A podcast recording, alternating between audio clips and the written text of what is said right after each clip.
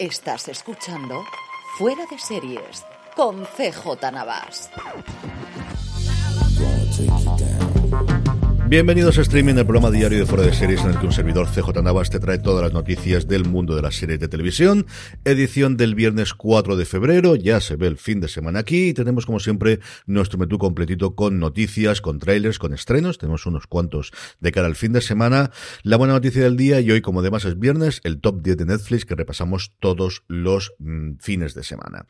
Empezamos con el follow-up, la primera, Halo, eh, la adaptación del videojuego Superventas, que es noticia no solo por su estreno, que tenemos muchas ganas de ver y ver si se puede ver fuera de Estados Unidos, donde se estrenará en Paramount Plus el 24 de marzo. Su showrunner ha dicho que una temporada es suficiente, que esto es muy complicado y que si la serie vuelve, que desde luego es el deseo de absolutamente todo el mundo, él no va a estar aquí. Sería el tercer showrunner que tendría la serie porque empezó uno, cambió posteriormente después y aquí tendría tenemos un tercero. No es que sea una noticia especialmente buena normalmente para el devenir de las series, pero oye, no sería ni la primera ni la última serie. Killing Eve, quizás la más conocida de todas, con cuatro showrunners en cuatro años y el efecto que eso ha tenido en la serie, que estrena ahora dentro de nada ya su última temporada.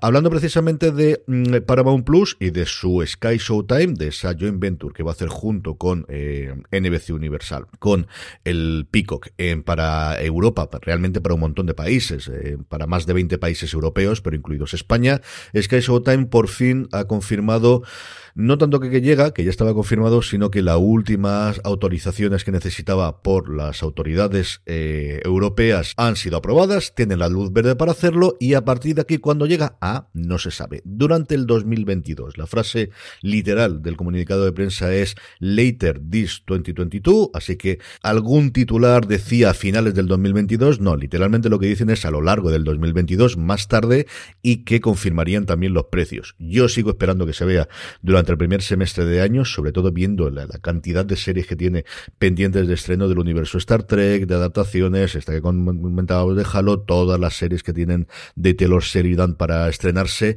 eh, la llegada de Bel Air, que yo creo que de Peacock, que también puede funcionar muy bien internacionalmente con el éxito que tuvo en su momento el príncipe de Bel Air, yo creo que esto lo acelerarán, pero bueno, en fin, que no lo sabemos. En cuanto sigamos la fecha, de verdad que aquí os lo comentaremos. Va a tener, como sabéis, la plataforma contenido de Showtime, habrá que ver qué efecto tiene esto en el acuerdo que tiene Movistar Plus, se seguirá manteniendo las series o tendrá una fecha de caducidad ese acuerdo. Nickelodeon, Paramount Pictures, Paramount Plus Originals, como decíamos, Sky Studios, que también es interesante porque Sky tradicionalmente o en los últimos tiempos o hacía coproducciones con Netflix o hacía coproducciones con HBO. De hecho, HBO en el Reino Unido se sigue viendo a través de Sky, como los tiempos de Movistar Plus o antes de eh, Canal Plus, Universal Pictures y Peacock. Así que un montón de cosas que va a llegar, es así, a prácticamente toda Europa, con las grandes excepciones de Alemania, Francia y Reino Unido, donde se seguirán manteniendo los nombres originales, sobre todo por el peso que tiene en esos países Sky.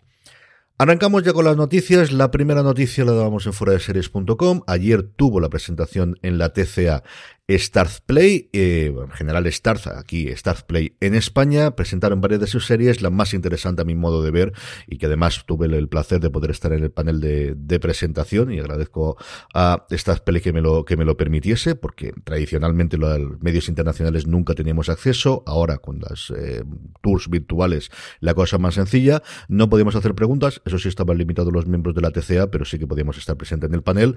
En fin, Starlit, una nueva historia alrededor Watergate. Tenemos pendiente de estreno en HBO durante este año también Los Fontaneros del Watergate. El principal atractivo de la serie es evidentemente que tenemos a Julia Roberts y a Sean Penn como protagonistas de la misma. Aunque no nos quedemos atrás con el elenco, porque tenemos, y estuvieron en el panel, no estuvieron ni Sean Penn ni Julia Roberts, pero sí estuvieron en él mm, gente importantísima como Dan Stevens, el que recordamos por Don Abbey y yo adoré el Legión, me parece un actor maravilloso. Betty Gilpin, que cuando lo volví a ver, pues volví a echar de menos Glow que se terminase de esa forma, y Shea Wineham, que ha estado en un millón de series, yo lo recuerdo en Boardwalk Empire, pero recientemente lo hemos visto en Perry Mason. La serie, mm, lo que contaban en el panel era que se quiere centrar en relaciones personales, más allá de la parte política, que se quiere centrar especialmente en el matrimonio Mitchell, formado por el fiscal general de Nixon en el momento del Watergate, y Martha Mitchell, que es una persona para mí totalmente desconocida, pero que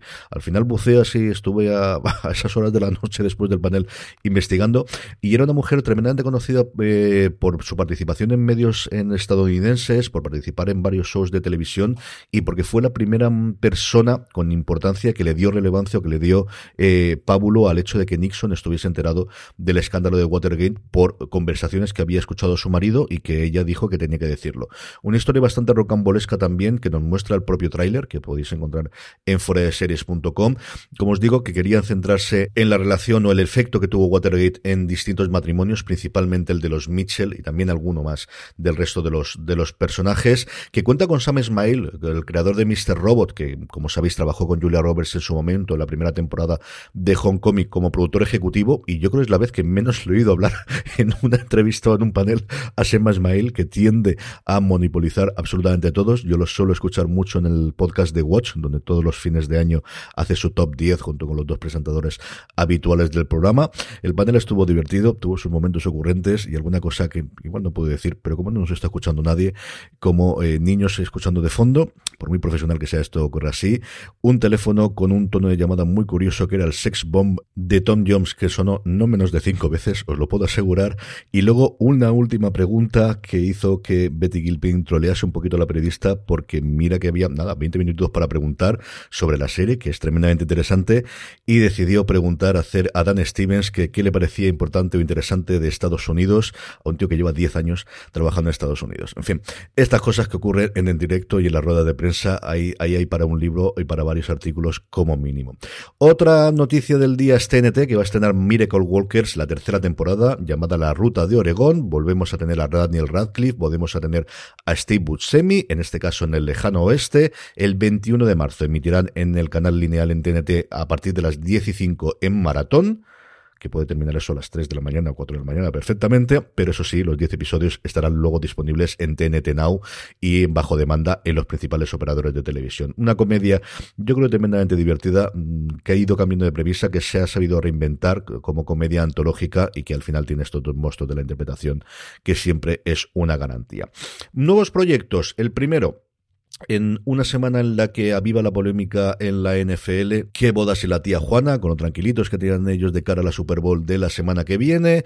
Tenemos movidas con la demanda que Brian Flores ha hecho a la NFL acusándole de racismo en las contrataciones y eh, salta la noticia, si no la tenían prevista para esta semana, la han adelantado y es que Spike Lee va a dirigir una docuseries sobre la vida y obra de Colin Kaepernick para ESPN, para los aficionados del deporte, pues mira, una serie interesante para poder ver en los próximos meses. Kaepernick ya había hecho una docuseries creada con él, alguna cierta polémica, tampoco una cosa exagerada para Netflix, si no recuerdo mal. Y aquí, bueno, pues eh, Spike Lee que vuelve a meterse a dirigir. Recomendaros mucho con sus altibajos y con sus momentos, que al final es Spike Lee, que a mí me gusta sin pasarse, tiene sus, sus cosas, pero yo creo que el documental que ha hecho para HBO, realmente su oda y su canto a, su querida Nueva York, desde los atentados del 11S al coronavirus, cuando es bueno es tremendamente bueno, lo tiene disponible, son episodios extremadamente largos, nos vamos a la hora larga, casi dos horas en cada uno de los episodios, pero como os digo, cuando es bueno es muy muy bueno y eso sí tiene acceso, pues lo que tiene ser Spike Lee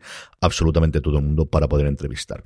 Más proyectos que tenemos, Brad Falchuk, que ah, lleva adelante su primer proyecto y me diréis, pero ¿cómo va a ser el primer proyecto? Si este iba haciendo televisión desde hace 20 años. Sí, sí, lleva diciendo desde hace 20 años, junto con Ryan Murphy, es su primer proyecto sin eh, la sombra o sin la colaboración habitual con Ryan Murphy, su primer proyecto en el acuerdo con Netflix, eh, que firmó hace unas fechas, es la primera serie que va a hacer sin el apoyo, como os digo, de Ryan Murphy, pues el co-creador de Pose, de Nip Tuck, de todas las franquicias de American Stories, de Glee o de Screen Queens o de 911 o de Politician recientemente.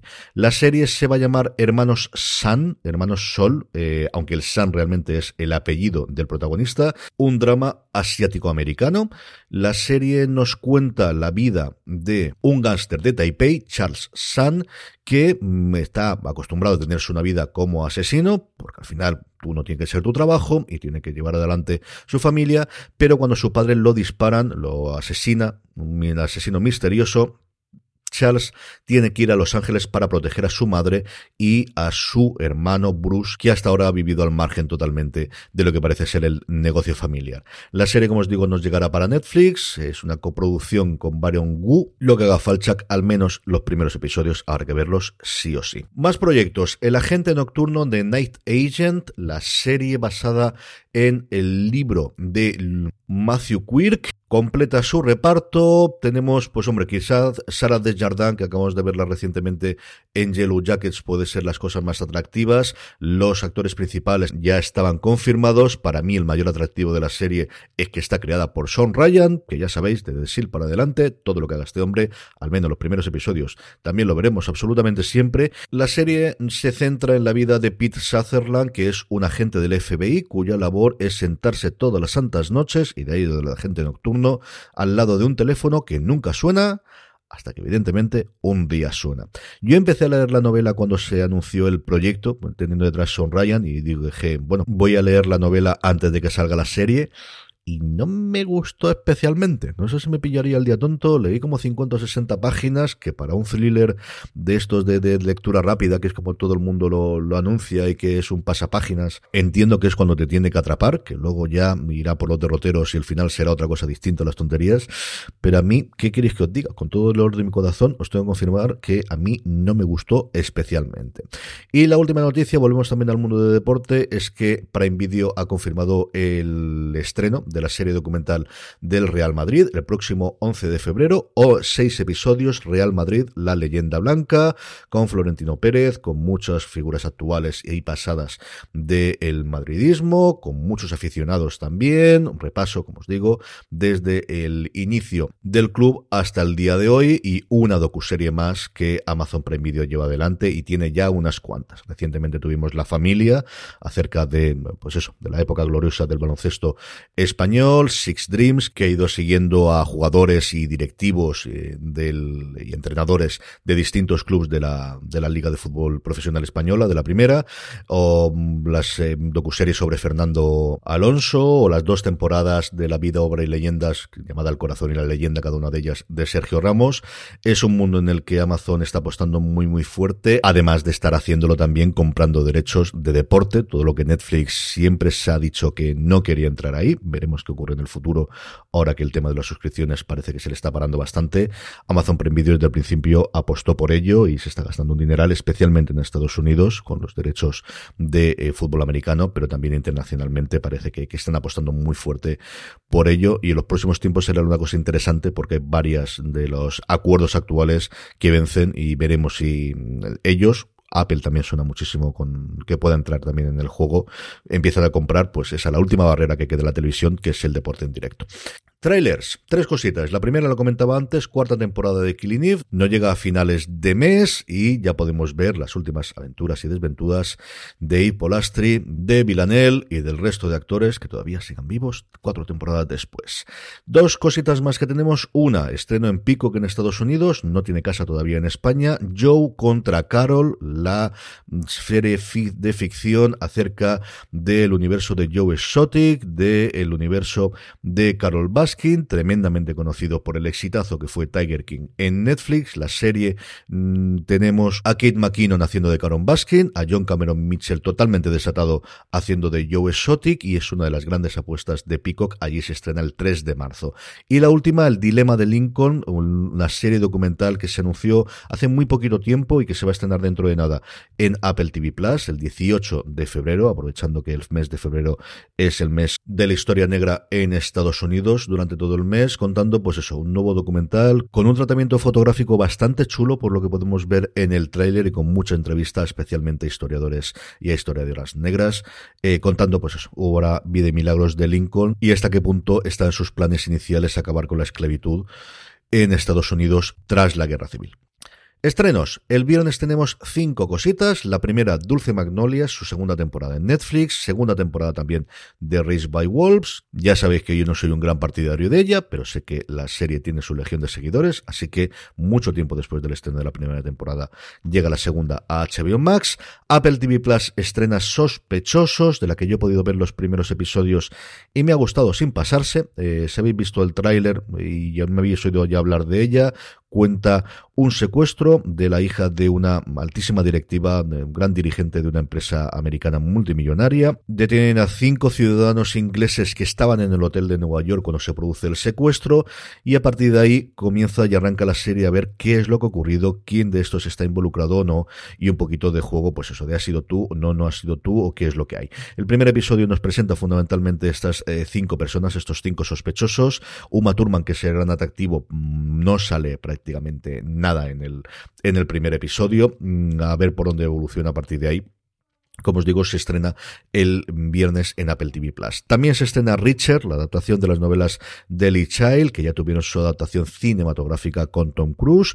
Los aficionados a los libros siempre echaron en cara que el, personaje en las novelas es un personaje imponente, tremendamente alto, tremendamente forzudo y que, pues sí, por muchas leches que pegaba Tom Cruise, y que pegaba bastantes en las películas, no era ni de lejos ese personaje.